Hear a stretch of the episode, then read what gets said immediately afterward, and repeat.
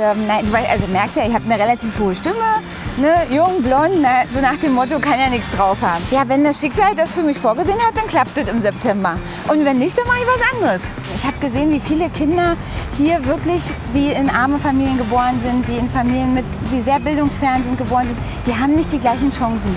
Und dann habe ich überlegt, welche Partei ist denn die, die sich am meisten dafür stark macht, dass es gleiche Chancen gibt, dass Bildungserfolg nicht abhängig ist von sozialer Herkunft. Und Ja. Das war für mich dann die SPD. Ich bin der Chef, dann gibt es immer noch den Überraschungsmoment, ja, Ja. dass ich auch der Auffassung bin, dass Enteignung äh, nicht das geeignete Mittel ist, um die große soziale Frage des bezahlbaren Wohnens zu lösen. Also ich habe mich ja auch gegen Enteignung ausgesprochen. Der Job ist auf Neuköllnisch EU-Kohle in den Bezirk holen. Ja? Aber als ich Bürgermeisterin wurde, das war also für mich war das ein ganz großes Glücksgefühl und ich habe das immer als große verantwortungsvolle Aufgabe auch wahrgenommen. Das hat mir riesen Freude gemacht. Es fiel mir auch sehr schwer, aus Neukölln wegzugehen. Und das Problem ist ja bei diesen, bei diesen Enteignungen, das wissen ja viele Leute nicht, dass eben jeder, der enteignet wird, auch eine Entschädigung bekommen muss. Ja. Und wenn man zum Beispiel Deutsche Wohnen und Co. enteignen macht, Ja. sind das 240.000 Wohnungen Ja. und das sind äh, Entschädigungskosten von über 30 Milliarden. Okay. Und über Haben wir die 30 irgendwo Milliarden, ne, die, das ist so viel wie ein kompletter Berliner Landeshaushalt für ein ganzes Jahr. Also ich habe immer gesagt, wenn ja nichts klappt, dann mache ich einen Eiskaffee auf. Sehr gut. Schoko Vanille. Schoko-Vanille? Herzlich willkommen zu Wipvelo, der klimaneutralsten Talkshow der Welt. Heute zu Gast die Spitzenkandidatin der Berliner SPD und Kleingärtnerin Franziska Giffey. Und hier ist der Chefgutachter der Freien Universität Berlin, Patrick Hesse. Hallo und herzlich willkommen zu einer neuen weiteren Folge VIP Velo, die klimaneutralste Talkshow der Welt. Heute sind wir bei einem wunderschönen Wetter unterwegs äh, in Neukölln und zwar mit der SPD-Spitzenkandidatin Franziska Giffey. Ich grüße dich, hallo. Ja, hallo Patrick. Schön, dass du die, den Spaß mitmachst bei uns hier auf dem- unserem kleinen Drahtesel hier. Also sowas habe ich wirklich noch nie gemacht. Ne? Das, ist, das hören wir oft jetzt und ähm, das freut uns natürlich, dass ihr das auch alle mitmacht. Ähm, ja, wir wollen so ein bisschen mehr über dich erfahren und ähm, wir radeln jetzt in deinen Wahlbezirk ne, oder in deinem Wahlkreis Ja. nach Rudow. Ähm, Ja. Ich habe mir was Schönes rausgesucht und zwar, um mal das Gespräch so ein bisschen zu eröffnen. Du, hast, du bist sehr fleißig, was Zitate angeht. Also du wirst oft zitiert, habe ich festgestellt bei der Recherche. Und da habe ich ähm, ein schönes Zitat gefunden. Äh, gute Politik beginnt mit dem Betrachten der Wirklichkeit. Ja. Das ist ein sehr schönes Zitat. Ähm, was ist denn für dich, sag ich mal, die momentane Wirklichkeit? Jetzt wird ein bisschen philosophisch schon, aber was würdest du denn als momentane Wirklichkeit sehen? Ja. Also, eigentlich ist dieses Zitat ja ganz alt, nämlich von dem Begründer der Sozialdemokratie, von Ferdinand Lassalle, der gesagt hat, gute Politik beginnt mit dem Betrachten der Wirklichkeit und dem Aussprechen von dem, was ist. Ja. Und ähm, ich habe das mir immer sehr gerne auch zu eigen gemacht für die Neuköllner Lokalpolitik, weil wir ja hier Wirklichkeiten haben, die manchmal nicht ganz so einfach sind. Und ähm, es ist wichtig, dass wir auch die Realitäten, die Problematiken in unserer Stadt ganz klar sehen, sie ansprechen und dann natürlich lösen. Ja. Ähm, dann habe ich auch noch ein sehr schönes Zitat gefunden. Äh, mich haben die Leute immer gern unterschätzt nach dem Motto, lass, äh, lass das Mädel mal machen. Ne? Aber davon darf man sich nicht beirren lassen. Ist das heute immer noch so? Also ähm, eher so im Sinne von, na, wer weiß, ob die es kann so. Also Ja, genau. das war am Anfang tatsächlich so. Und ähm, nein, du weißt, also merkst ja, ich habe eine relativ hohe Stimme, ne, jung, blond, ne, so nach dem Motto, kann ja nichts drauf haben. Ja. Und dann habe ich, ähm, hab ich immer gedacht, na ja, dann werden wir doch mal sehen. Ne? Ja. War So, das müssen wir sozusagen. Hoppala. Das war das. Also Es sind die die Fahrradwege in Radwege könnten für so ein Doppelbike schon breiter sein. Ne? Könnte, wenn es aber, wir, wir leben damit, was wir haben. Ähm, Genau. ja, du sagst schon, okay, blond, äh, hohe Stimme. Aber ist das wirklich so in der Politik, dass du da letztendlich dann sofort in eine Schublade gesteckt wirst? Ist das, Also ist das heute, nicht, heute nicht mehr, weil ähm, die Leute kennen mich ja, die wissen, was ich gemacht habe. Ich bin jetzt seit fast 20 Jahren in der Kommunalpolitik, Landes-, Bundespolitik unterwegs gewesen und ähm, da ist das nicht mehr so. Aber wenn du anfängst als junge Frau Ja. in der Politik ähm, und dann häufig ja umgeben bist von deutlich mehr Männern, Ja. nach wie vor, auch in der Wirtschaft. Ich meine, die Führungspositionen, wirklich die Chefetagen der großen Unternehmen in Deutschland, die sind nach wie vor naja, zu über 90 Prozent mit Männern besetzt. Ja. Ne? Und wenn dann, ich habe so oft auch Gespräche mit Frauen, die dann eine hohe Position haben auch. Und die sagen, ähm, ja, wenn ich da irgendwo hinkomme, dann fragen die, wo ist denn ihr Chef, ja? Und dann, wenn die dann sagen, ich bin der Chef, dann gibt es immer noch den Überraschungsmoment, ja? Ja. Oder eine hat mir mal gesagt, sie war bei so einem großen Immobilienkongress und dann ähm, wurde gesagt, ja, das ist hier aber nicht, äh, nicht für Ehefrauen. Und dann sagt sie, ich bin keine Ehefrau, ich komme hier schon selber. Ne? Und das, ist, das heißt du halt immer Ja. noch. Und ähm, ich finde es ganz wichtig, dass wir junge Frauen, Frauen generell darin bestärken, halt, sich davon nicht beirren zu lassen. Absolut. Ähm, du kommst gebürtig aus Frankfurt-Oder, bist aufgewachsen in Briesen, das ist bei Fürstenwalde, Kreis Fürstenwalde. Ja, Ähm, an der Spree. An der Spree. äh, der eine oder andere kennt schöne Gegend. Ja. Wirklich. Hallo. Ähm, ähm, auch Ausflug fürs Wochenende immer sehr schön. Ja, Ähm, Bad Saro kennen vielleicht viele Berliner. Bad Saro, das ist ganz in der Nähe. Ne? Die, ne, die Therme. Ja, und alles. und Ähm, das ist ganz in der Nähe. vermisst du Frankfurt-Oder manchmal? Also ich muss ja sagen, ich bin Frankfurt-Oder ist meine Geburtsstadt, weil da das Krankenhaus Mhm. war. Aber ich bin, ähm, ja wie gesagt, in einem kleinen Ort aufgewachsen, in der Nähe dort. Und ich bin öfter auch heute noch da. Meine Ja. Eltern wohnen ja noch da, mein Bruder mit seiner Familie. Und ähm, das ist für mich so ein Ruheort auch heute, ja, Ja. Äh, um einfach mal dann, wenn Zeit ist, am Wochenende auch auszuspannen und was anderes zu sehen. Wir waren letztens mit Axel Schulz in Frankfurt-Oder unterwegs. Ja. Und ähm, ganz ehrlich persönlich, ich war sehr erstaunt, wie schön es da ist. Ja. Also viel Wasser natürlich. Naja, ne? an und der Oder gelegen. Grün, also Ja. man denkt ja, hat so ein Klischee halt Frankfurt-Oder, ne? dass man Ja. natürlich, aber auf jeden Fall einmal nach Frankfurt-Oder und natürlich auch nach Brandenburg. Ja, Ähm, die ganze Gegend da ist total schön. Absolut, ne? Äh, Und das haben ja auch, entdecken ja auch viel, viel mehr Berliner nach und nach, dass eben das Berliner Umland sehr schön zum Erholen ist. Und ich sag mal, für Berlin ist es auch eine große Chance. Ne? Wir sind in der Metropolregion Berlin-Brandenburg und das müssen wir auch nutzen. Absolut, Ja? absolut.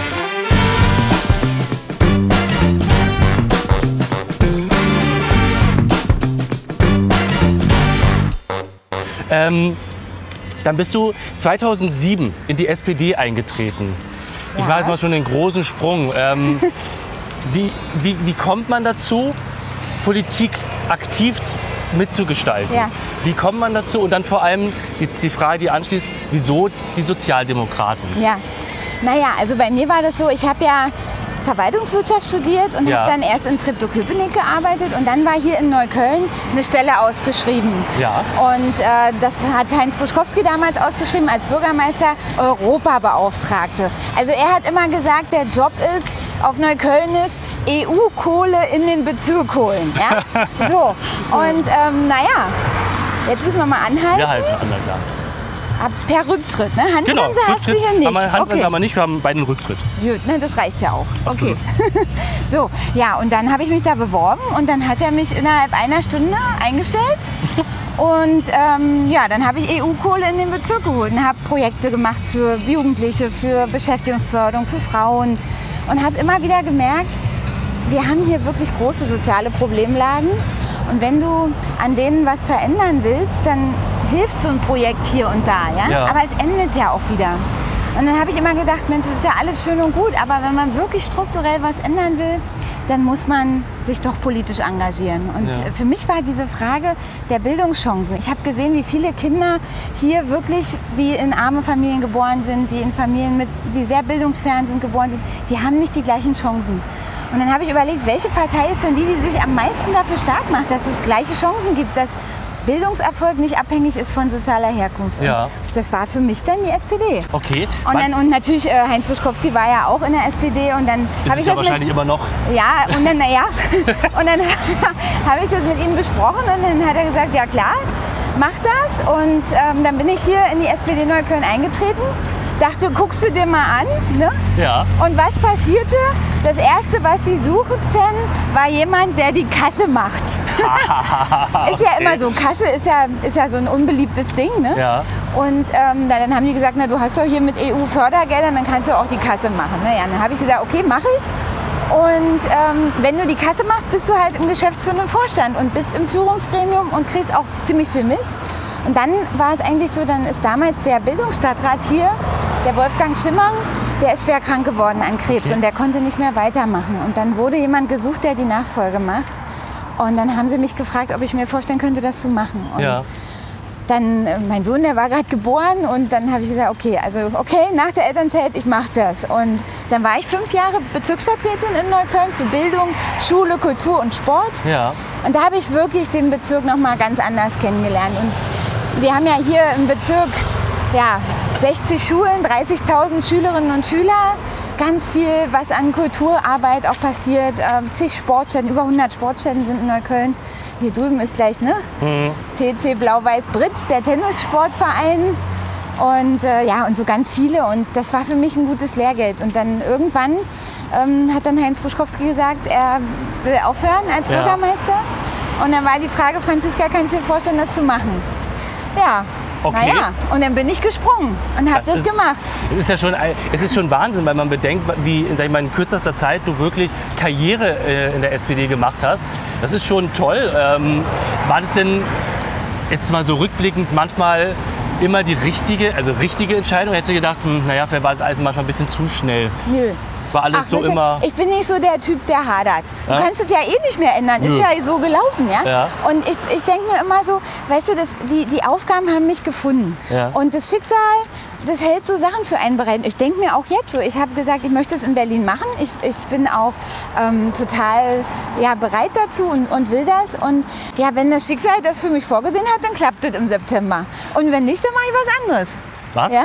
Dann muss ich mal gucken. Also erstmal setze ich natürlich darauf, dass wir das, dass wir es schaffen. Also wir arbeiten Klar. ja richtig, richtig intensiv dran und ähm, ich habe auch viel positive Rückmeldungen Ja. von den Berlinern und Berlinern und ich, ich hoffe, dass es Ja, klappt. ja, natürlich, das ist auf, auf jeden Fall. Aber brauchst ja nicht sagen, um Gottes Willen, aber sicherlich hat man auch einen Plan B in der Tasche, oder? Jeder hat irgendwie so den Plan B für sich. Also ich habe immer gesagt, wenn ja nichts klappt, dann mache ich einen Eiskaffee auf. Schoko-Vanille. Schoko-Vanille. Weißt du, komm, da kannst du die Leute immer glücklich machen. Die sind immer froh. Eisläden, ja? ne? Eis geht doch immer, am oder? besten oder vielleicht ein Eisklingelwagen oder so ein Eiswagen. Ja, das du? überlegen. Ich habe so eher gedacht so- an so ein schönes Eiskaffee und dann mit politischer Diskussion und politischer Bildung, weißt du? Toll, finde ich Aber- toll. aber das steht jetzt das, noch nicht an. Das ist danach, nachdem du Bürgermeisterin warst. Kann das ja auch noch, kannst du das ja auch noch machen. Dann machen wir Schoko. Dann, weißt du, na, ich darf ja jetzt keine Werbung machen, aber es gibt hier in Berlin eine wunderbare Eismanufaktur, die das wirklich die, mein Die Lieblingseis zufällig in. Spandau sitzt? Ja. Ah, alles klar.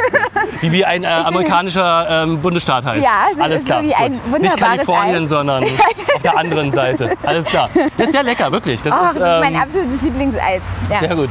Ja, Die vielleicht, wenn sind übrigens auch klimafreundlich. Ja, das ist seit vielen Jahren schon. Ne? Ja. Wir haben da, da ganz oben schon oft angefangen in Spandau. Ja. Ähm, wie war das denn? Also, also über, ich stelle mir jetzt mal so ganz, ich, wir hatten auch schon den, den Martin hier drauf, Martin Hiekel. Und auch, oh, dann musstest du das Fahrrad noch mal den Sattel höher stellen, ich muss noch ein bisschen höher gucken, aber es hat funktioniert. Ja. Ähm, und ich habe ihn auch gefragt, wie das war, als er das erste Mal den ersten Tag Bürgermeister von Neukölln war. Ja. So dieser, dieser Moment, wo du realisierst, was da gerade Ja, passiert. ja, ja. Wie war das denn bei dir? Das ist ja so der, Naja, also mit. dieser Moment, dieser erste Ja. Tag, wo du in dieses Büro reingehst und sagst, ja, boah, ja. jetzt also, bin ich Bürgermeisterin. Naja, also ähm, ja, mit Martin verbindet mich ja auch dieser, also er hatte seinen ersten Tag im Bürgermeisteramt, ich meinen ersten Tag im Bundesministerium. Das war für uns Ah, beide ja. eine krasse Zeit, weil Ja. er meine Nachfolge dann angetreten hat. Aber als ich Bürgermeisterin wurde, das war, also für mich war das ein ganz großes Glücksgefühl und ich habe das immer als große verantwortungsvolle Aufgabe auch wahrgenommen. Das hat mir riesen Freude gemacht. Es fiel mir auch sehr schwer, aus Neukölln dann wegzugehen. Und ich habe als, also das hat ja keiner geplant gehabt, ja. Wir haben ja, also eigentlich ist ja der Grund, dass Christian Lindner Nein gesagt hat, ja. Und äh, er hat ja gesagt, ne, lieber nicht regieren als falsch regieren. ja. Und dann ist ja damals äh, Jamaika geplatzt auf Bundesebene. Ja. Und dann war die große Frage, ja, was passiert denn jetzt weiter? Ne? ja. Und dann ist die SPD in die Bresche gesprungen. Das muss man ja immer sehen. Und ich habe damals, äh, als es dann klar war, dass die Große Koalition nochmal beginnt, auch noch nicht damit gerechnet, dass ich da irgendwie ich dachte, ich bin ja ich Ja. bin wiedergewählt worden als Ja. Bürgermeisterin in Neukölln mit einem sehr guten Ergebnis.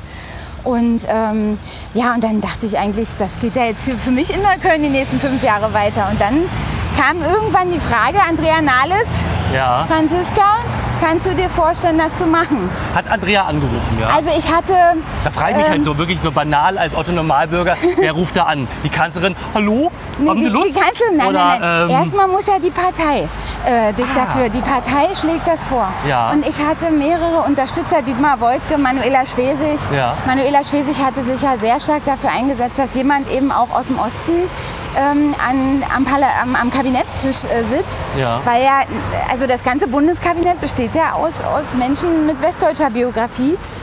Bis auf Bis unsere Frau Kanzlerin, Merkel, ja. genau. Und dann äh, haben schon die, die ostgeführten äh, Bundesländer, also die, die, die ähm, quasi ähm, gerade Dietmar Woidke, Manuela Schwesig haben gesagt, das geht doch so nicht. Wir brauchen doch auch eine ostdeutsche Repräsentanz am Kabinettstisch. Und Ja. dann war klar, dass äh, in der SPD es Gespräche gibt, wer kann das machen, wer kommt dafür in Frage. Und dann sind sie auf mich gekommen, ja. Und äh, ja, und dann habe ich ein Gespräch mit, mit Manuela Schwesi auch gehabt, auch mit Andrea Nahles, die dann mich auch eingeladen hat in ihr Büro und ja, gefragt hat, ob ich das mache. Wie geht's eigentlich Andrea? Man hört nichts. Ja, geht's ihr gut? Also Habt ihr so- noch Kontakt? also was ich ich frage mich das ja manchmal. Das war ja ein bisschen Ja. hart, was da Ja, alles das lief. war sehr hart. Und, das war sehr ähm, hart. Also auch menschlich gesehen, muss Ja. ich mal ganz ehrlich sagen. Aber ihr Ja. geht's, wie ist jetzt? Soweit ich das höre, Okay, dann ist- geht es ihr das gut. Aber natürlich, ich meine, so eine Geschichte ist ja nicht ohne Verletzungen. Nicht? Das ist richtig. Macht man sich darauf, oder, oder du selber, umso höher man steigt natürlich politisch, umso mehr du eine Person des öffentlichen Lebens wirst, ähm, wirst du ja auch eine Angriffsfläche. Absolut, ja. Wie geht man damit um? Jetzt mal so wirklich, weiß ich nicht, ähm, wenn man merkt, okay, die Leute auf der Straße kennen einen jetzt und sie, gerne bist du ja dann der Sündenbock für alles, Mhm. ne, für alle Probleme, die letztendlich einen selbst dann betreffen. Wie geht man da irgendwie innerlich, menschlich um? Macht es, Ja. verändert einen das? Naja, also ähm, es gibt einen großen Unterschied, was du so auf der Straße erlebst und was du zum Beispiel im Netz erlebst. Ja? Ja. Also äh, ich erlebe, dass im Netz die Leute viel unflätiger sich verhalten, als wenn sie dir wirklich auf der Straße begegnen. Wenn ich so in Berlin unterwegs bin, merke ich eigentlich eher, dass die Leute, die sagen guten Tag, die freuen sich, dass, dass man sich trifft, die machen noch mal einen Schnack, erzählen dir äh, ihre Sorgen und ähm, das ist okay. Aber äh, ich erlebe eben also so in der Anonymität, Tagchen, hallo, äh, in der Anonymität des Internets, äh, da verlieren schon manche ihre, äh, sag ich mal, ihre gute ne? Kinderstube, ja. So und ähm, damit musst du aber umgehen, weil das sonst nicht funktioniert. Ja. Also ähm, du kannst halt nicht in die Küche gehen, wenn die Töpfe zu heiß sind. Ja. So ist es. Gab's, Und- aber gab es da mal Momente, wo man vielleicht so abends im Bett liegt und sagt, boah, warum tue ich mir das eigentlich alles an? eigentlich, weißt du, ich, ich, ich schätze dich so ein, eigentlich will ich doch eigentlich nur helfen. Ja, und Naja, was Gutes bewegen. Ne? Da, deswegen hat, hat man ja, ist man ja da überhaupt mal hingegangen. Also, ja, so. Und also mein Antrieb war ja immer, Mensch, was kannst du denn machen, ja, um, um schlechte Zustände zu verändern? Und dann habe ich irgendwann gemerkt, also ohne sich in der Politik zu engagieren, geht das halt nicht. Oder es hat seine Grenzen. Ja, Ja, Es ja. gibt viele, die sich ehrenamtlich engagieren, die auch ganz viel bewegen können Ja. in ihrem Umfeld. Aber wenn man an den Strukturen was verändern will, an den Rahmenbedingungen, dann muss man sich politisch engagieren. Ja? Und natürlich ist es so, wenn du dich irgendwie positionierst, naja, dann gibt es eben auch immer jemand, der das nicht richtig findet. Ja, aber Abschlussfrage zu dem Thema. Gab es irgendwann mal einen Moment, wo du wirklich auch Angst hattest? Also, wo, weiß ich nicht, wirklich eine, eine Bedrohung vielleicht da war und man selber das dann eventuell mitbekommt durch Sicherheitsdienste? Ja, Gab es einen Moment mal? Oder, ich muss nicht drüber reden, um Gottes Ja. Willen, aber ich, Ja. ich, das, das sind so Sachen, wo ich mir mal selber denke, ich würde auch manchmal, ich bin ja auch politisch engagiert, Ja. ähm, aber manchmal denke ich mir halt so, okay, das ist halt, das ist halt ganz schön was, was auf einen zukommt, Mhm. ne? Diese, dieser Hass teilweise, ne? also ich sag mal, vielleicht Angst nicht, aber dass man schon, also das lässt sich halt nicht kalt, ne? wenn irgendwelche Leute Sachen schreiben. Ich lese das ja auch, Kommentare und Ja. so. Nicht alles, manchmal mache ich dann auch einfach aus. Aber man, es beschäftigt einen halt schon. Ne? Absolut. Und ich finde immer, also ich finde gut, wenn Leute so auch, sag ich mal, ähm, seriöse Kritik üben, ja? Ja. Wo, du, wo du halt sagst, okay, da kann man auch was von lernen und ähm, die haben halt wirklich mal vielleicht einen Gedanken, das haben wir noch nicht bedacht, da müssen wir darauf eingehen. Also ich habe öfter schon mal, wenn mir Leute auch kritisch geschrieben haben, ge gesagt, okay, da hake ich jetzt mal nach, haben wir das bedacht oder nicht? Ja. Müssen wir das anders machen, wenn so Kritik kommt, dass man das dann auch, auch äh, annimmt und sagt, okay, was können wir machen? Aber wenn das halt nur Pöbelei, Hass und Hetze und Beleidigung ist, dann geht das unter die Gürtellinie und da finde ich schon, das hat einiges zugenommen, Ja, auch ne? in den letzten Jahren, muss man schon sagen. Und da kann man nur immer wieder auch all denen, die sich für unsere Demokratie einsetzen und die vielleicht auch nicht äh, so in der Öffentlichkeit stehen, aber trotzdem darunter leiden, ähm, immer nur wieder auch Mut zu sprechen, zu sagen, lasst euch davon nicht einschüchtern. Ja? Weil wenn sich die, die vernünftig agieren, einschüchtern lassen durch solche Sachen, dann haben wir bald keine funktionierende Demokratie mehr. Ne? Richtig, es läuft ja nicht Also, von alleine. Das genau so, du brauchst halt immer Nennt man Leute- Anarchismus vielleicht aber, oder Anarchie, aber Nee. ähm, ich glaube ja nicht, dass wir das irgendwie beabsichtigen zu wollen, weil wir Nein. alle wissen, dass das nicht unbedingt die beste Lösung ist.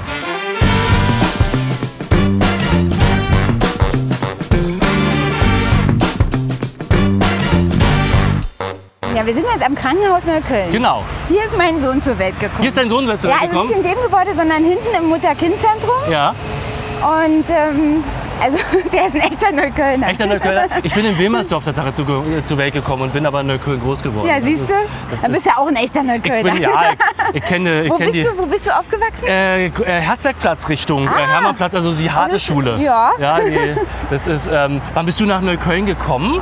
2002. 2002? Ja. Und war ein Kulturschock? Positiver Art auch? Na, ich bin dann erstmal in die, in die ähm, Altenbraker Straße gezogen. Das war äh, die äh, Anna-Hermann-Straße, weißt Ja, du, am, ja, am ja, klar. S&U-Bahnhof. Und ey, ich war super froh, weil ich hatte vorher eine Wohnung, die war mit Ofenheizung und Klo halbe Treppe tiefer. Das war noch so das Berlin der Nachwende. Wo hast du vorher gewohnt? Na, na, ich bin ja dann nach Berlin gekommen nach Ja. dem Abitur. Ja, das war wann? Und äh, na, 97. 97, okay. So, da war noch alles total im Umbruch und da hattest du im Prenzlauer Berg noch diese vergammelten Häuser, weißt du, mit Dann, ah, wirklich das ist der Prenzel, in Prenzlberg. rüber, ja, aber das war nicht das Nach schicke alte- Prenzlberg, ja, ja. sondern das graue Der Prenzlberg. Prenzlberg. Ne, ja. der Hof, Ascheplatz, Ofenheizung, Klo halbe Treppe tiefer, im Winter ist gefroren wie ein Schneider. Und dann habe ich, habe ich in Neukölln eine Wohnung mit Zentralheizung bekommen ja, und ein richtiges Bad. Oh, das war genial. Ja, das, das kann sich unsere Generation fast schon gar nicht mehr vorstellen. Ne? Das ja, ist so. man kommt sich richtig alt vor, ja, aber Nein, ach, das ist erfahren, sagen wir da. Nee, und äh, das, war, das war für mich erstmal super toll. Und dann hat die Vermieterin, das war auch nur eine, die hatte irgendwie einen neuen Lebenspartner und hat mit, ist mit dem zusammengezogen. Und dann hat die gesagt, ach, das ganze Zeug hier in der Wohnung, das brauche ich gar nicht mehr, könnt ihr haben. Und ich hatte ja noch nichts am Anfang ne, im Studium und ich war so dankbar für alles mögliche Geschirr und was sie so gelassen hat. Und so habe ich heute noch teilweise. Ja. Und, ähm, ja, und für mich war das super Neukölln. Es war eine Steigerung von Lebensqualität. Naja, und dann habe ich äh, sukzessive dann mitbekommen, was eigentlich so um mich herum auch los ist. Ja. Und ähm, wie hoch die Arbeitslosigkeit, ich weiß noch ganz genau, wie ich das erste Mal die Arbeitslosenzahlen in Neukölln, die waren damals noch so bei um die 30 Prozent. Ja? Du hattest ein, das war eine ganz schwierige Zeit, 90er Jahre. Du hattest eine Situation, wo nach, der, nach dem Mauerfall ja das in, die Industrie weggegangen ist, wo, wo ganz viele geringfügig beschäftigt oder Leute, die so im produktiven Sektor waren, arbeitslos geworden sind. Und das waren viele Neuköllner. Und das war eine ganz schwierige Situation. Soziale Segregation, wirklich ähm, äh, ja, Problemlagen en masse. Ja, Und es war auch die Zeit, wo der Spiegel dann titelte Endstation Neukölln. Ja? ich erinnere mich, das war. Und Naja, Neukölln wurde ja deutschlandweit ein Synonym ne, für ähm, Integrationsverplanung, kann man ja schon fast sagen. Naja, das hast du aber freundlich ausgedrückt. Ja, ich versuche es Ja. immer lieb Ja. auszudrücken. Ja, ist einiges schief gelaufen, aber es ist auch einiges gut gelaufen. Man muss ja mal beides sehen, aber äh, es ist ja nie zu spät. Man kann ja immer was ändern ne? und Ja. man muss natürlich auch was ändern. Ne? Deswegen, deswegen möchtest du ja auch Bürgermeisterin werden, weil du ja verändern möchtest. Ja. So. Es ist ja so witzig, weiß, ich muss immer wieder dran denken, wie ich das erste Mal äh, hier Westberliner Boden betreten habe. Ja.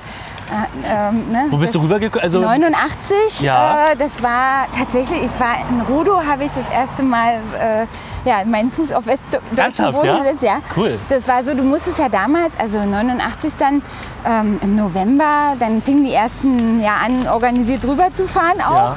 Und ähm, die Ossis mussten ihre Travis und Wartburgs am Flughafen Schönefeld abstellen. Ernsthaft? Dann gab es Busse der BVG, da stiegst du ein und wurdest dann bis zum U-Bahnhof Rudo gebracht. Ach du Himmel, Und habe okay. mit meinen Eltern und meinem Bruder sind wir dann hin und dann sind wir in die U7 Rudo eingestiegen, bis zum Hermannplatz gefahren. Dort Ja. bekamst du dein Begrüßungsgeld. 50 Mark waren es, glaube ich. 100, oder glaub ich. 100, 100 100 Mark. Mark. Ja, also ich kann mich noch an den 50er, ein- also man zwei 50er-Scheine. Ja. Weiß ich noch, wie man die bekam. Und dann stürmte man Karstadt am Hermannplatz. Sehr schön. Ja. Sehr schön. und ähm, ich weiß nicht, ich habe mir ein kleines Radio gekauft. Ja. Ach, ich- Total schön. War irre. Ich glaube nicht mehr. Ich glaube, das, Das ist dann eine, so eine irgendwann. richtig schöne Erinnerung. Ne? Total. Ich habe mich auch schon geärgert, aber bei irgendeiner Umräumaktion ist das, glaube ich, Ja. dann wird gegangen. Ja. Aber wie war das denn? Also nur mal, wie war das denn so, wenn man wirklich aus der, aus der, aus der ehemaligen DDR dann in die BRD.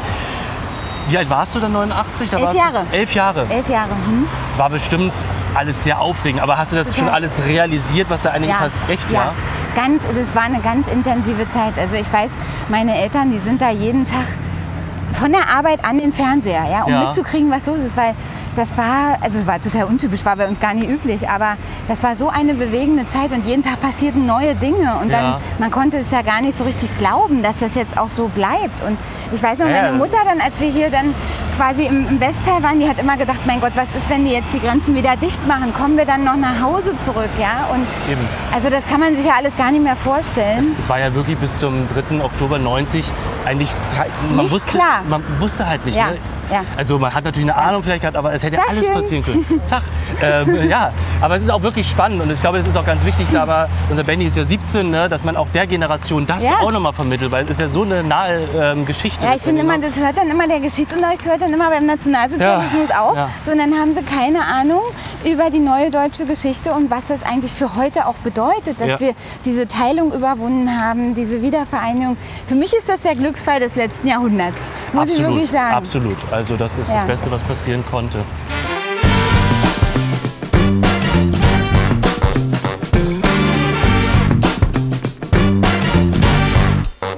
Sodala, wir sind wieder zurück auf der Spur mit Franziska Giffey, der Spitzenkandidatin der Berliner SPD. Ähm, und wir radeln hier in Neukölln nach Rudow in deinen Genau. Wahlkreis. Genau. Und ähm, ja, ich würde jetzt gerne ein schönes Spiel mit dir spielen. Ja. Und zwar, ähm, wer hat's gesagt? SPD oder CDU?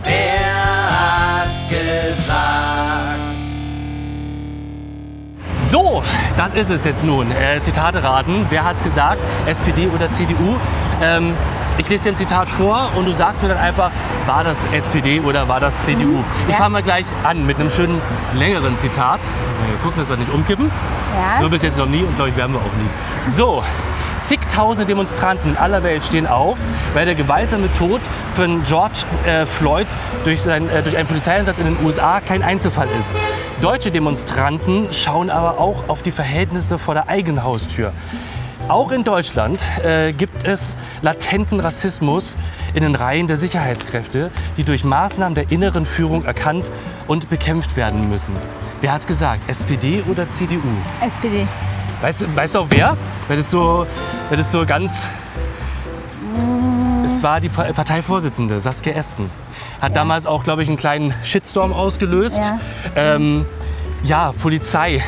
Kommen wir auch gleich nochmal Ja, ich dazu. finde, ne? ich bin, ich bin schwierig, ich, ich finde immer, dass man sehr aufpassen muss ähm, mit der Beurteilung der Polizei als Ganzes. Ja. Ähm, ich finde ganz wichtig, das ist ja hier auch im Zitat auch drin, diese Differenzierung, ja, dass wir eben erstens nicht das, was mit George Floyd passiert ist, gleichsetzen mit dem, was hier äh, in Deutschland die Polizei macht und dass wir ganz klar sagen, unsere Hauptaufgabe ist es, der Polizei und auch den Ordnungsämtern, den Feuerwehrleuten, den, dem technischen Hilfswerk, den Rücken zu stärken von der Politik. Und ich bin vollkommen dagegen, einen Generalverdacht auszusprechen. Wenn man solche Einzelfälle hat, dann muss man natürlich äh, dagegen vorgehen, das ist ja klar. Ja. Aber im Großen und Ganzen ist es wichtig, dass unsere Sicherheitskräfte unsere Rückendeckung also aus der Politik auch bekommen. Das finde ich ganz wichtig. Kommen wir dabei. gerne später nochmal dazu. Ja. Ähm, zweites Zitat. Ich glaube, dass es Transparenz nur in Diktaturen gibt. Ich glaube, dass eine gewisse Privatheit gelten muss. Wer hat's gesagt? SPD oder CDU? CDU. Es war die SPD und zwar Per Steinbrück, der bekannt war für, ja, mal sag ich mal, direktere Zitate. Ja, okay. Ähm, Gut, ist schon ein bisschen länger her dann.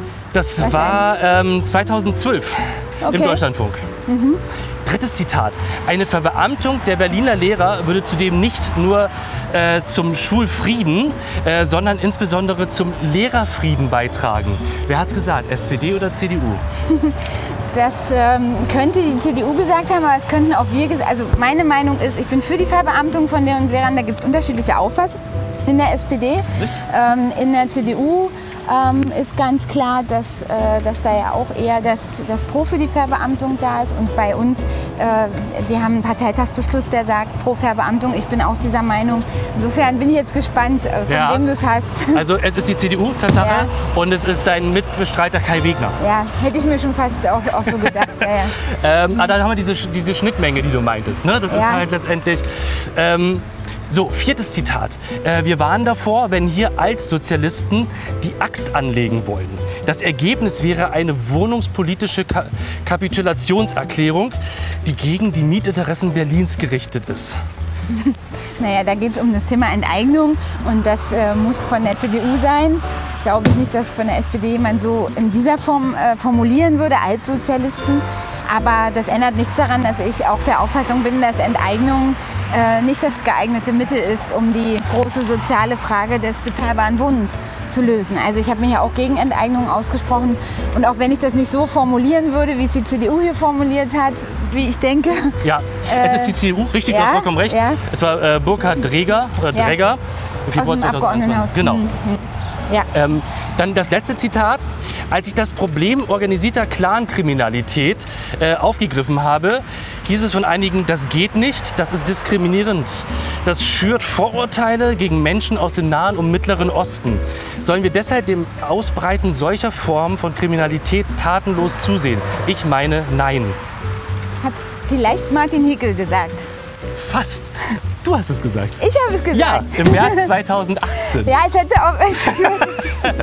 Aber hast auch eigentlich. Ja, ich bin dieser Auffassung. Ja. Also ich wusste jetzt nicht von wann, aber es ist, wir haben uns ja mit Martin Hicke sind wir uns immer einig gewesen und das, also deshalb bin ich auch froh, dass er mein Nachfolger ist.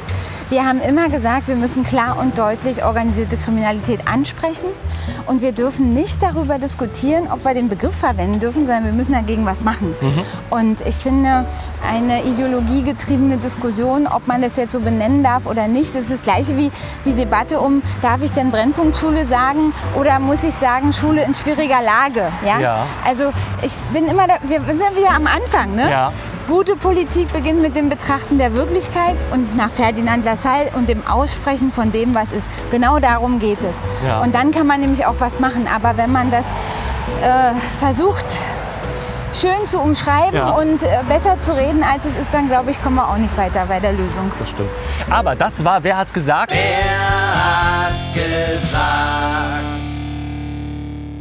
Und wir sind weiter auf dem Weg Richtung Rudow, äh, ein Teil von Berlin-Neukölln. Ähm, und ich würde jetzt gerne mit dir über Politik reden. Ähm, du möchtest Bürgermeisterin von Berlin werden. Ähm, wie kam es dazu? Also was hat dich angetrieben zu sagen, ich möchte Bürgermeisterin werden? Naja, ich war ja schon mal Bürgermeisterin hier im, im, im Bezirk Neukölln und ähm, weiß, dass das eine herausfordernde Aufgabe ist, die aber unvergleichlich ist und Ja. die mir große Freude gemacht hat. Und als ich äh, aus Neukölln weggegangen bin, ich hatte ja eigentlich immer den Plan, ähm, auch in Neukölln zu bleiben und dann vielleicht in der nächsten Legislatur auch was auf Landesebene zu machen. Und dann ähm, kam das Leben ja anders. Ich bin Bundesministerin geworden, aber für mich war immer klar, ich will auch wieder zurück nach Berlin dann. Und ähm, ich habe äh, in dieser Zeit als Bundesministerin ganz viel gelernt. Ich habe äh, unheimlich viele Kontakte geknüpft, Erfahrungen gesammelt und auch ja Dinge möglich machen können, die ich sonst als, als Lokalpolitikerin niemals hätte machen können. Ne? Also einen, gesetzlichen Rahmen für ähm, eine Elterngeldreform, für ein äh, gute Kita-Gesetz, für ein starke Familiengesetz, das kannst du auf lokaler Ebene eben nicht. Und die, dass wir endlich den Jugendschutz äh, mit einem modernen Gesetz ins 21. Jahrhundert geholt haben, Adoptionshilferecht reformiert und so. Also das sind schon viele Sachen, ähm, die werden hier auch den Berlinern zugutekommen. Auch das Corona-Aufholpaket zum Beispiel für Kinder und Jugendliche. Das sind ja alles Sachen, die konnte ich anschieben. Elterngeld, digital, Kinderzuschlag, digital, alles mögliche. Und, ähm, aber es war immer klar, ich will auch wieder nach Berlin zurück, ähm, in meine Heimatstadt. Und äh, ich bin dann auch von einigen aus der Berliner SPD gefragt worden, Franziska, kannst du dir das vorstellen? Wir stehen bei 14 Prozent. Wir müssen, naja, ich meine, Ja, ja. so, wir müssen hochkommen. Und wir brauchen jemanden, der das gut machen kann. Und viele haben mich angesprochen, gesagt, kannst du dir vorstellen, das zu machen? Und naja, und dann habe ich gesagt, okay, und ich habe das eigentlich schon Ende 2019 war das für mich klar, dass ich das machen will. Und wir sind ja dann letztes Jahr im Januar an die Öffentlichkeit gegangen, haben das auch mit Michael Müller besprochen. Ja. Und dann war ja, äh, also sind wir ja gemeinsam Reizer Allee, Michael Müller und ich auch vor die Presse gegangen äh, und haben dann gesagt, okay, also der Landesvorsitz wird äh, eben sich verändern.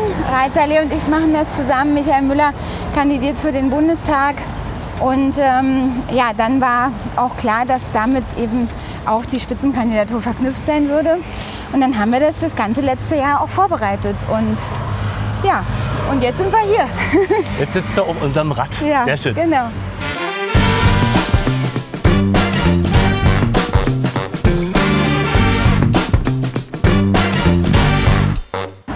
So, So. dann kommen wir mal auf die politischen Themen. In Berlin ist, ist ja schon schon nach der, also seit 1990 immer ein ganz spezielles Pflaster. Also es war eine getrennte Stadt, es gab zwei Hälften ja, und die mussten dann wieder zusammengefügt werden. Und Ja. äh, dieser, dieser Bindungsprozess, der findet ja bis heute noch statt.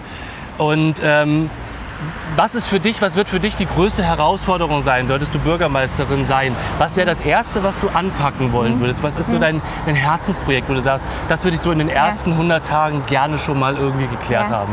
Naja, also ich sag mal, wir müssen uns ja fragen, was sind, was sind die größten Problemlagen in der Stadt? Und eine Sache, die wirklich essentiell ist und die in uns das nächste Jahrzehnt beschäftigen wird, ist der, ist der Wohnungsneubau in der Stadt. Und äh, ich habe ja gesagt, ähm, ich möchte den Wohnungsneubau zur Chefinnen-Sache machen. Ja, Wir wollen mehr bezahlbaren Wohnraum in der Stadt schaffen, nicht nur in der Innenstadt, auch in den Außenbezirken. Ich war gerade vor ein paar Tagen hier bei der Rudower Feuerwehr zu Besuch.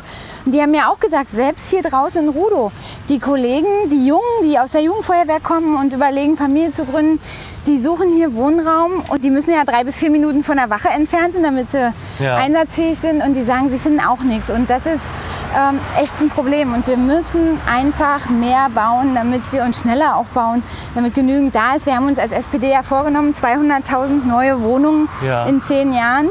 Und äh, das heißt 20.000 im Jahr fertigzustellen. Das schaffst du halt nur, wenn du alle Kräfte bündelst. Ne? Die städtischen, die Genossenschaften, aber auch die privaten.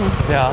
Und du hast auch schon gesagt, ähm, du bist gegen die Enteignung, was ja letztendlich heißen würde, dass, der, dass, dass das Land Wohnungen zurückkauft letztendlich. Naja, nicht kauft. Das ist ein großer Unterschied, ob du so? was äh, Ja. kaufst oder ob du sagst, weil jemand mehr als 3000 Ja. Wohnungen hat, nehme ich ihm die weg und entschädige ihn dafür. Ja? Okay. Und das Problem ist ja bei diesen, bei diesen Enteignungen, das wissen ja viele Leute nicht, dass eben jeder, der enteignet wird, auch eine Entschädigung bekommen muss.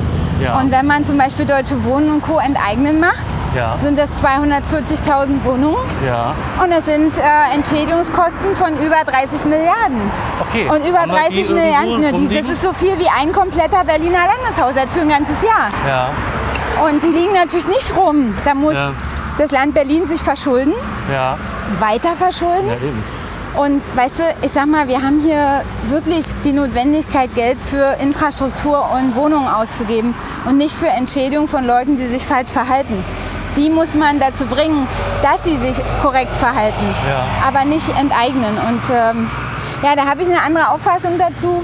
Und äh, Und letztendlich Wohnungen neu bauen, das ist ein guter Anfang, keine Frage, Wohnraum Ja. schaffen. Aber es gibt es, wir sind ja gescheitert mit dem, äh, mit dem äh, Gesetzversuch, ne, letztendlich, Mhm. dass wir ähm, die Mieten versuchen zu, zu bremsen, zu, Zu deckeln. deckeln.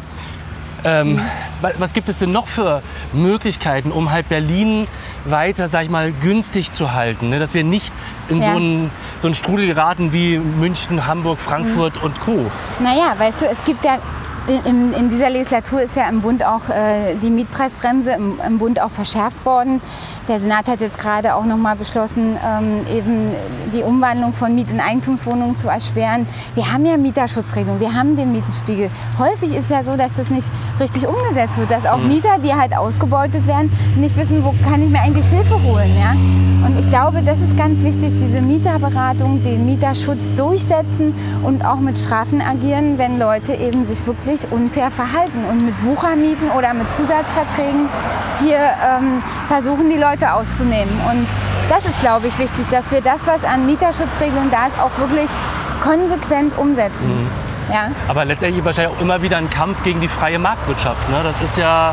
Ja, also ich sag mal, am Ende des Tages ähm, müssen wir gucken, dass auch die privaten Unternehmen sich eben fair verhalten. Und da Ja. Braucht es Gespräche, da braucht es ähm, viel Überzeugungsarbeit und äh, auch am Ende ähm, ja, Sanktionen, wenn das nicht passiert. Ich sag mal, ich denke an Grundstücksspekulanten, die hier Mhm. einfach irgendwie die Grundstücke liegen lassen, 10, 20 Jahre, die Häuser verfallen lassen, die Auch stehen leer. Trend, ne? Das Irgendwie, geht ja. nicht so nach dem Motto, brauchst du ja bloß liegen lassen, wird ja mehr wert. Da finde ich, muss man gegen vorgehen. Ja. Und auch sagen, wenn ihr euch so viele Jahre nicht um euer Grundstück kümmert, das alles verwahrlosen lässt, dann gibt es die Möglichkeit zu sagen, das ähm, wird dann eben auch in die öffentliche Hand überführt. Ja? Aber das, das sind Extrem- und Ausnahmefälle und nicht, weil jemand mehr als 3000 Wohnungen hat, pauschal zu enteignen. Ja?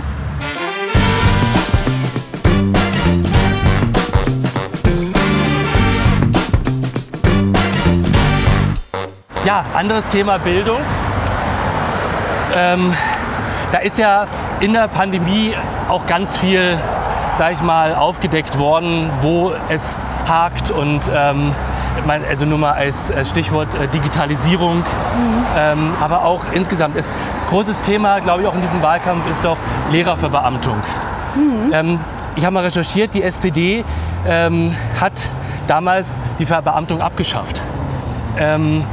Jetzt wollen, wollen sie es wieder einführen. Ja. Wie kommt dieser, dieser Richtungs- und Gedankenwechsel? Naja, ich, ich habe das damals schon nicht für richtig gehalten. Ich habe immer gesagt, Berlin ist ja keine Insel. Ja? Also wenn alle um uns rum verbeamten, dann muss man sich nicht wundern, warum die Leute dann eben abwandern, wo es besser ist. Ja?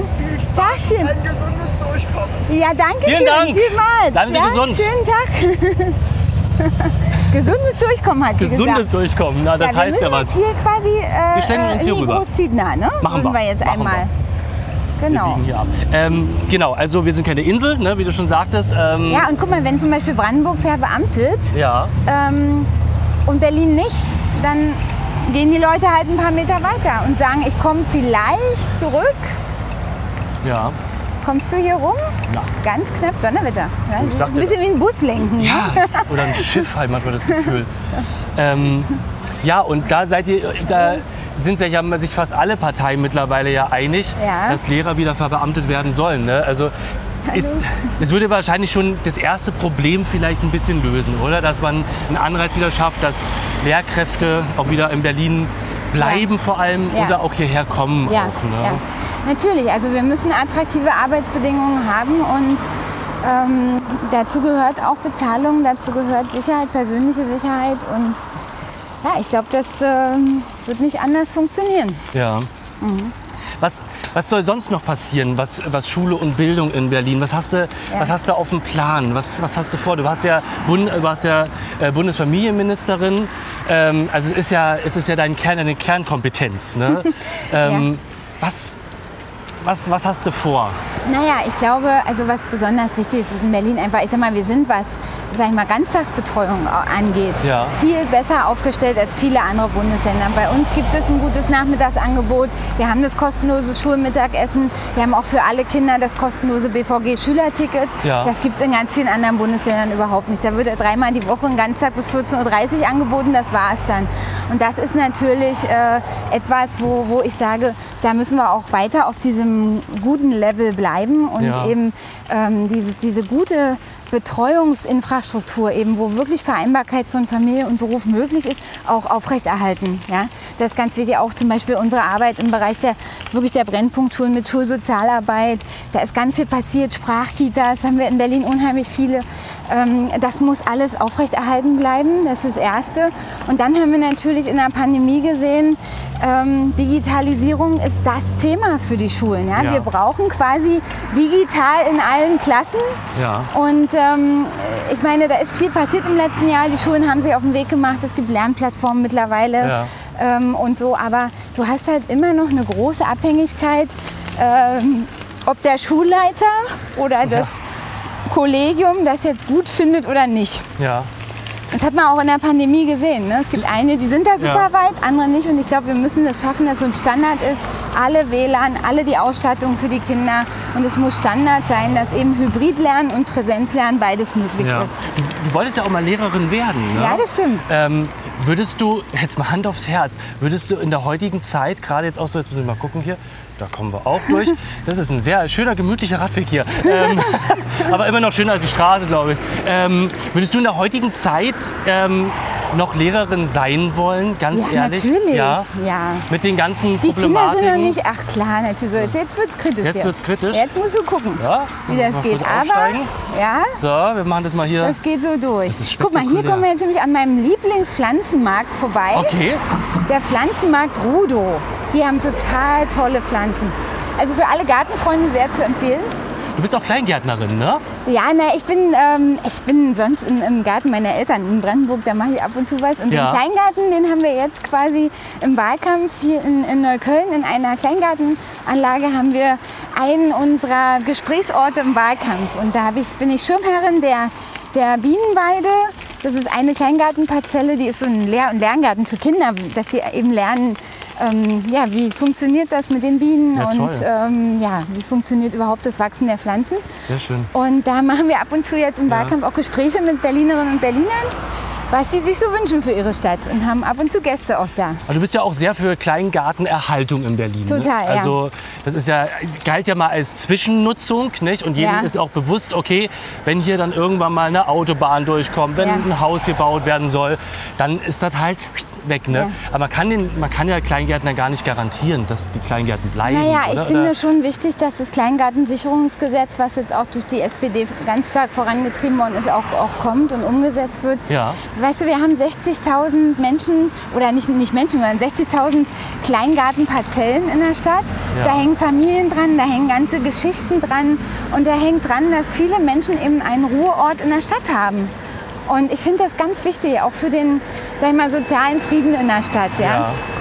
Ja. Und, ähm, und das zu ermöglichen, dass, dass man eben auch das Kleingartenwesen unterstützt weiterhin und eben nicht sagt, die Dinger werden platt gemacht, sondern überlegt, wo kann an anderer Stelle Wohnungsbau stattfinden, wie können wir auch in die Breite wachsen als Stadt, nicht nur in die Dichte und Höhe. Ja, Das finde ich einfach auch für den sozialen Frieden ganz wichtig. sehr schön.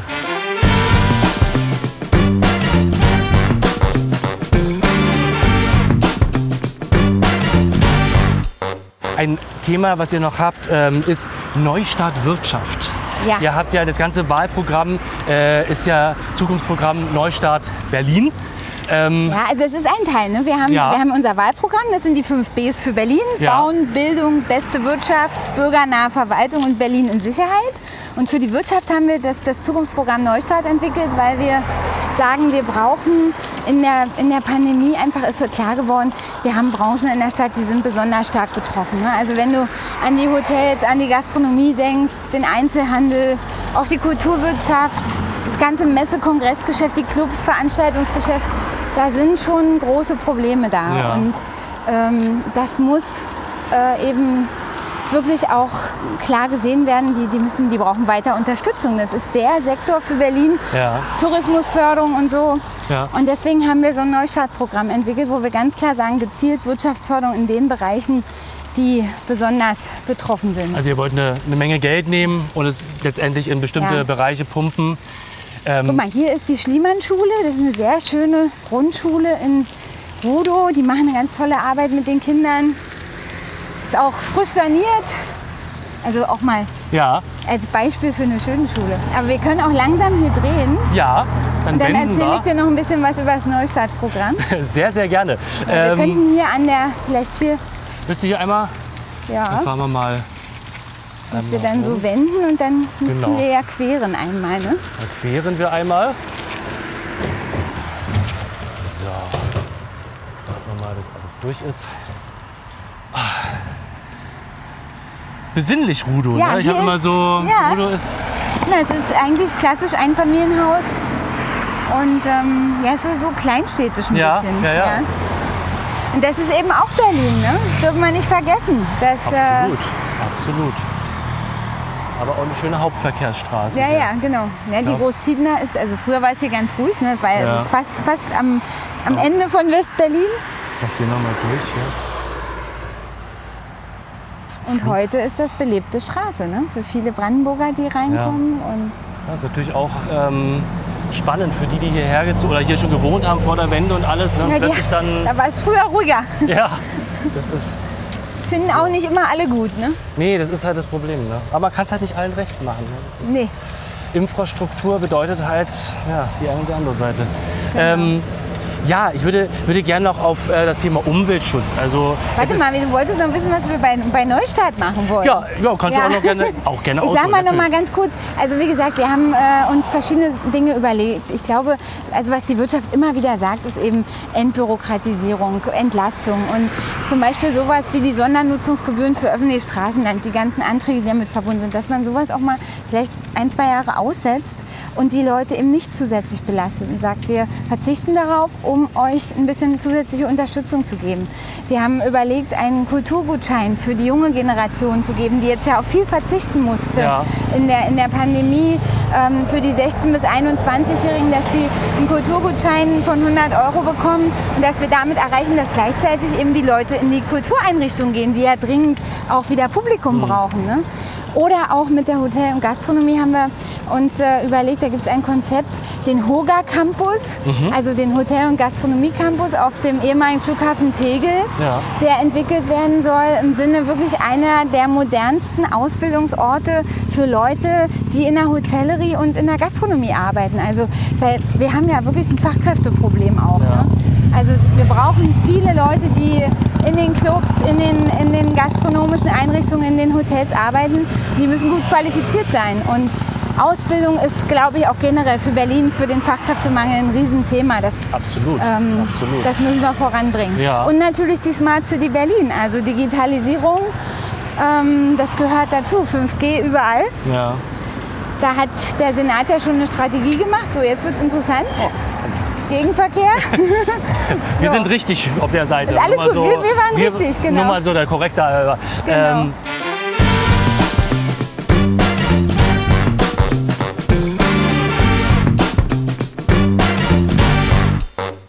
das hört, sich, das hört sich alles sehr gut an. Denn dann ist halt auch wirklich ein Thema natürlich Umweltschutz. Ähm, Berlin ist ja so eine Sache. Ähm, Berlin, ich glaube, nur ein Drittel der Berliner besitzt ein Auto, habe ich mal gelesen. Mhm. Aber Berlin ist gefühlt ja jetzt schon rappel, rappel voll mit Autos. Also mein persönliches Empfinden Mhm. Ja, auch. ja. Ähm, wie, sieht, wie siehst du die Zukunft Berlins, was, sage ich mal, die Mobilität angeht? Also siehst du Berlin mit weniger Autos, siehst du Berlin mit mehr E-Autos statt ähm, äh, Verbrennungsmotoren?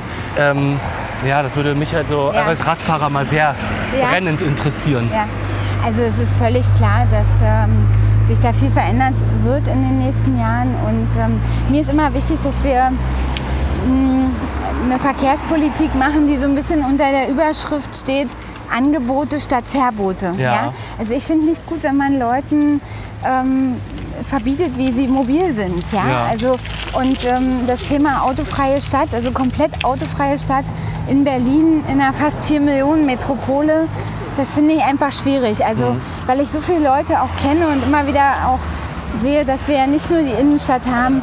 Es gibt einfach viele, die sind aufs Auto angewiesen Ja. und die brauchen das auch, weil sie mehr zu transportieren haben als nur sich selber. Und ähm, deswegen würde ich eher darauf setzen, dass wir eben schauen, welche Antriebe haben unsere Autos in der Zukunft. Und Ja. da gehört halt Elektromobilität dazu, aber auch Wasserstofftechnologien, E-Fuels, ja, verschiedenste, also dass wir auch technologieoffen damit umgehen. Ja. Und ähm, dass man eben auch sagt, natürlich braucht es auch gute Alternativen. Ja? Also wann steigt jemand um vom Auto aufs Fahrrad oder auf die Bahn? Wenn das Angebot gut ist. Absolut. So.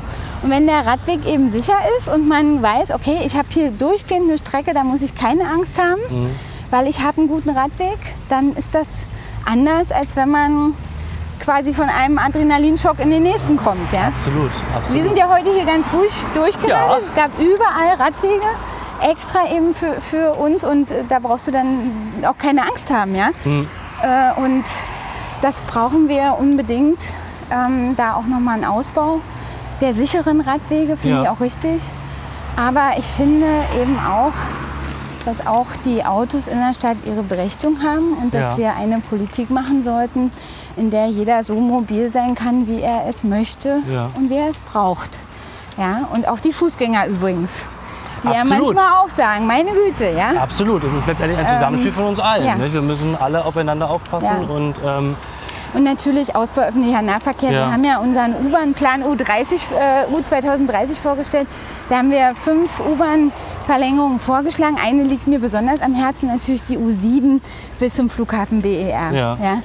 Also da setze ich mich schon, habe ich mich schon als Bürgermeisterin hier für eingesetzt und wir haben damals mit der BVG gesprochen. Es gibt mittlerweile Machbarkeitsstudien und Streckenpläne und alles Mögliche. ja. Und äh, ich, ich glaube, es ist einfach wichtig, dass wir in die Umsetzung kommen. Und natürlich Ja. dauert es, aber man muss anfangen. Ja? Das ist Und richtig. auch Bundesmittel dafür versuchen zu bekommen, Ja.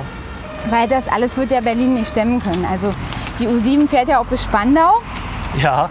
Weißt Einmal du durch ja? die Stadt durch. Einmal ne? durch das die ist, Stadt. Das ist schon der Wahnsinn. Ne? So Und eine äh, natürlich, da ist genauso die Anbindung Heerstraße Nord, dieses riesen Wohngebiet, Ja. auch das Märkische Viertel, die U8. Sind alles so Punkte. Ne? Damit könnte man.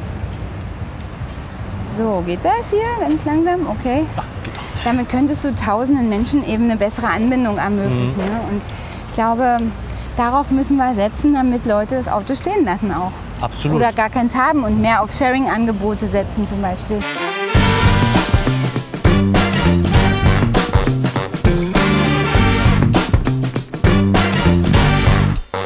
Ähm, dann ist natürlich Berlin auch ähm, ein großes Thema. Wir hatten es gerade vorhin auch schon in den Zitaten, die Berliner Polizei.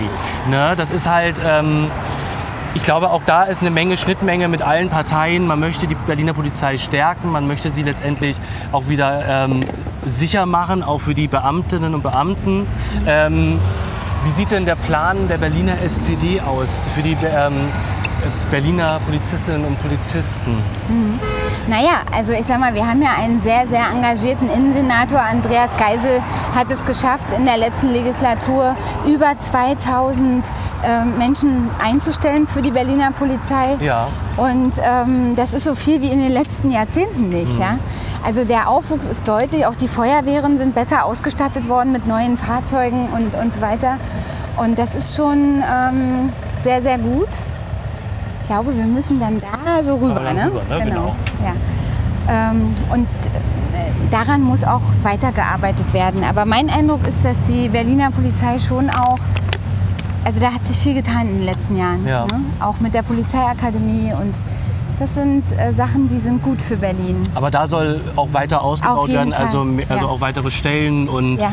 letztendlich ist ja Berlin ist ja auch so ein spezielles Pflaster, weil die Bundesregierung sitzt in Berlin Na klar. und die Berliner Polizei muss letztendlich ja auch die, die Bundesregierung sichern und halt alle Staatsbesuche und und und. Demonstrationen, die natürlich. finden ja in Berlin überwiegend alle statt. Ja, das ist Und eine riesen Eine. Mammutaufgabe. Ne? Und Ja. ich finde auch, da, da ist natürlich die Berliner Polizei, da braucht die viel Unterstützung, oder? Dass sie es mit Mannes- und Frauenkraft stemmen können. Ne? Auf ist, jeden Fall.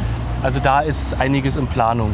Ja, also äh, auch, ich sag mal, diese Beispiel Alex Wache, ja, die ja, Ja. äh, in dieser Legislatur auch eingerichtet wurde, das ist eine sehr gute Sache, die einfach dazu beiträgt, dass das Sicherheitsempfinden Ja. steigt, dass äh, vor Ort auch agiert werden kann. Und wir haben ja auch andere Orte. Ich wünsche mir zum Beispiel, dass wir am Cottbusser Tor auch eine deutliche stärkere äh, ja, Polizeipräsenz haben, weil dort ja auch wirklich ein Hotspot der Kriminalität ist und das Sicherheitsempfinden der Leute dort ist nicht gut.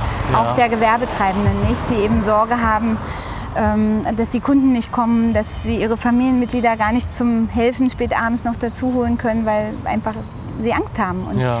das geht nicht. Und ich möchte, dass jeder, der in Berlin lebt, sich auch sicher fühlen kann. Ja. Und das heißt, wir müssen auch investieren in unsere Polizei, in unsere Ordnungskräfte. Und wenn wir da schon so sind bei Gesetze durchsetzen, wie, wie stehst du denn zur, zur Riegerer Straße? Das ist ja auch ein Thema letztendlich jetzt vom rot-rot-grünen Senat. Ähm, wie, wenn du jetzt Bürgermeisterin werden solltest, ähm, wie, wie, wie würde es weitergehen in der Riegerer Straße? Hast du, Naja, hast du also eine ich muss Idee? erst mal sagen, ich finde es unsäglich, dass Leute äh, eine Brandschutzbegehung äh, dadurch verhindern, dass sie äh, Polizisten mit Steinen beschmeißen und Einsatzkräfte an ihrer Arbeit hindern Ja. und äh, brandschatzen und beschädigen, wo es nur geht. Das geht gar nicht. Und der Drehorgelspieler. ja. Ja, hier, hier ist die Freiwillige Feuerwehr Rudo. Sehr schön, Wisst ihr? sehr schön. Alle Ähm, besucht. also du, du bist, äh, also du würdest auf jeden Fall versuchen, dieses Thema mal in, in trockene Tücher zu bringen oder weil ich habe das Gefühl, da ist jetzt so ein, so ein ganz großer Schlingerkurs. Man, Also ich frage mich halt, es, es könnte ja Mhm. Also- recht angewendet werden. Ja, also, natürlich. ne, es geht ist- darum, Recht anzuwenden. Ja. Weißt du, es kann doch nicht sein, dass ein Eigentümer nicht mehr sein Haus betreten kann. Das ist doch, also es ist doch unsäglich. Ja. Mhm. Ja. Und dass Leute einfach über Jahre auch keine Miete zahlen in, in dem Haus, in dem sie leben. Ja. Das geht doch so nicht. Ja. Hallo. Hallo. Das, das, ist deine Hut, wie man hier sagen würde. Ja, genau. Sehr gut. Das können wir ja jedes Wochenende Also, machen. ja, Einfach, genau, mal, ist doch schön. einfach mal eine Hallo? Runde durch Berlin. Sehr schön. Äh, Das haben wir mit Axel Schulz in Frankfurt oder auch. Ne? Jeder kannte ihn Ja, ja, und da wurde überall gewunken. Sehr schön.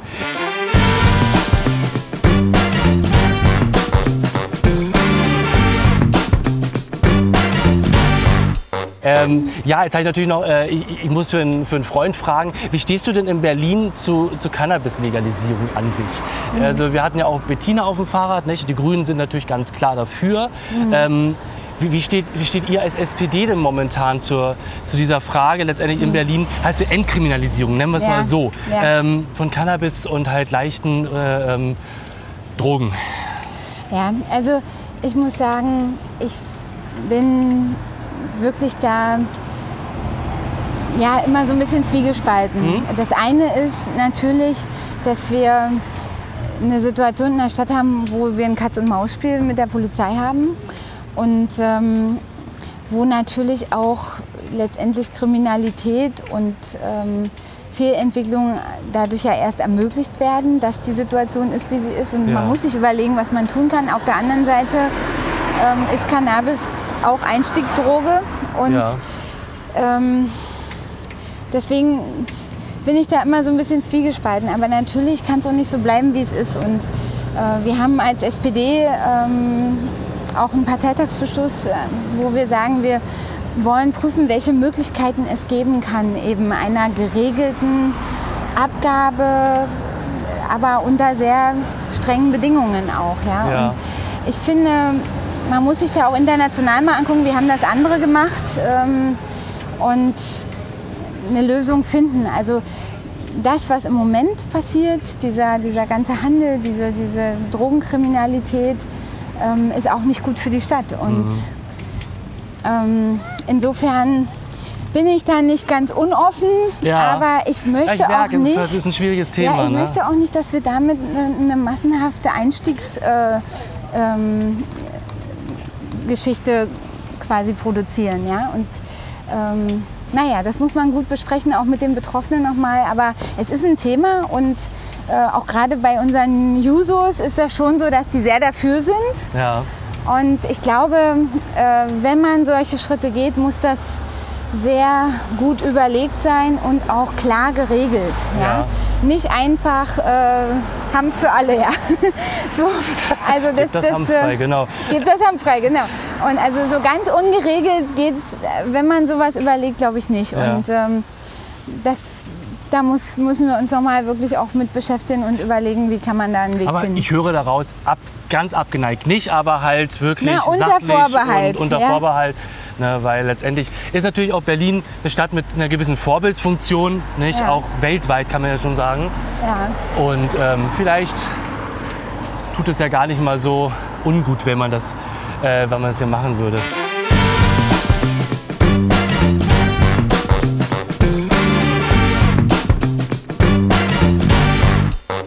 Ähm, ich weiß, auf die nächste Frage kriege ich nie eine konkrete, klare Antwort von niemandem, aber ich stelle sie trotz alledem immer. Was wäre denn deine Wunschkoalition? Mal abgesehen von der absoluten Mehrheit. Ähm, Ja, aber, SPD pur, sag ich SPD dir. pur. Ähm, aber was wäre denn deine, deine Wunschkoalition, wenn du jetzt selber entscheiden dürftest, ähm, mit wem du regieren möchtest? Weiter Rot-Rot-Grün oder ähm, nur Rot-Grün oder nur Rot-Rot wieder oder Rot-Schwarz? Ja, also wie du dir wahrscheinlich denken kannst, machen wir jetzt keine Koalitionsverhandlungen auf dem Fahrrad. Nee, natürlich nicht. Ich würde jetzt wieder Ähm, zurückfahren, ne? Oder bist du noch, oder sind wir hier? Ja, Wie, du, möchtest. Du, du bist im Stress. Weißt du was, wir, wir halten hier bei den ähm, Eigentums- und Grund, beim Grundbesitzerverein äh, in Rudow, die haben hier ihr schönes Ja, Häuschen, da können wir gut anhalten. Ja, alles klar, Das ist doch prima. Super. Ähm, ja, was wäre was wär deine persönliche, nein, deine, wenn du selber aussuchen könntest? Also ich möchte gerne eine Koalition, in der wir möglichst viel von unserem Programm, die 5Bs für Berlin und Ja. mit dem Dach der lebenswerten, auch klimafreundlichen, auch familienfreundlichen Vielfalt in Stadt eben äh, umsetzen können. Das ist, ähm, das ist gut so. Ja, Und ähm, mit wem das dann möglich ist, das müssen wir verhandeln. ja, Und das wird auch natürlich abhängen vom Wahlergebnis. ja. Ja? Absolut, natürlich. Also So, ich glaube, bist hier können wir langsam Genau, alles klar. Aber offen Genau. für alles. Das ist sehr schön zu hören. So. Ja, nur eins kann ich ausschließen, Ja. also es wird keine Zusammenarbeit mit der AfD geben. Okay, das ist natürlich, das äh, ist natürlich Hast du dir wahrscheinlich schon Das gedacht. habe ich mir Da sind wir selbstverständlich schon an der gedacht. Grundschule am Fliederbusch übrigens. an der Grundschule am Fliederbusch. Dann setzen wir dich hier ab auf deinen Wunsch. Oder sollen wir dich an die Ecke bringen, an der nächsten U-Bahn-Station, wie du möchtest. Ist alles gut. Alles super. Alles super. So, das war eine weitere Folge VIP Velo, die klimaneutralste Talkshow der Welt. Heute hatten wir die große Ehre, äh, die SPD-Spitzenkandidatin von Berlin, Franziska Giffey, bei uns auf dem Rad zu haben. Ich hoffe, es hat dir Spaß gemacht. Ja, total, ging voll schnell vorbei. Oder wie im Flug. Ist eine Zack. Stunde weg. Über eine mehr. Stunde. Mehr. Anderthalb. Ja, ich sagte das. Sehr gut, da habe ich heute mein Training für den Tag schon weg. Sehr gut. Wir wünschen dir alles Gute für den Wahlkampf. Wir drücken Ja. die Daumen und ähm, wir verlinken natürlich auch alles von dir. Ähm, und ja, das war Velo. Ähm, lasst ein Like da, schreibt runter in die Kommentare, was euch beschäftigt. Das war Benny, das ist Franziska Giffey und wir sehen uns hoffentlich in der nächsten Folge wieder. Bis dahin, tschüss. tschüss. Tschüss. Sag mal, hast du uns schon abonniert und die Glocke aktiviert?